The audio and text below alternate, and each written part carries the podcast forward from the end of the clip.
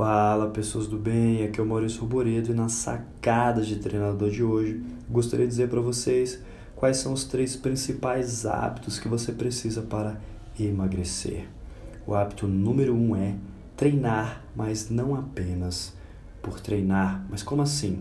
Treinar com metas não só do seu peso corporal ou percentual de gordura ou percentual de massa muscular, mas treinar querendo se superar no seu treinamento.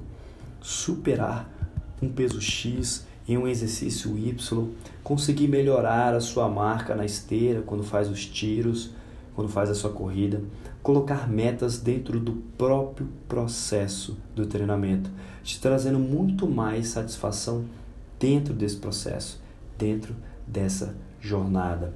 O hábito número dois é não se preocupar com a balança. Exatamente. Quem quer emagrecer e entende os princípios que regem o emagrecimento sabe que quando o peso da balança baixa, não significa nada. O seu foco será na avaliação física e suas roupas, que talvez não entravam antes e no decorrer do processo podem começar a servir de novo. O hábito número 3 é dieta como estilo de vida.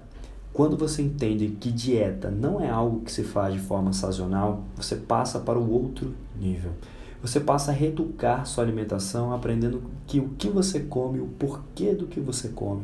Não existindo dietas, mas sim esse estilo de alimentação que te fará emagrecer e se manter saudável sempre. Então entenda que emagrecer é muito mais que dieta e exercícios, é uma mudança de hábitos.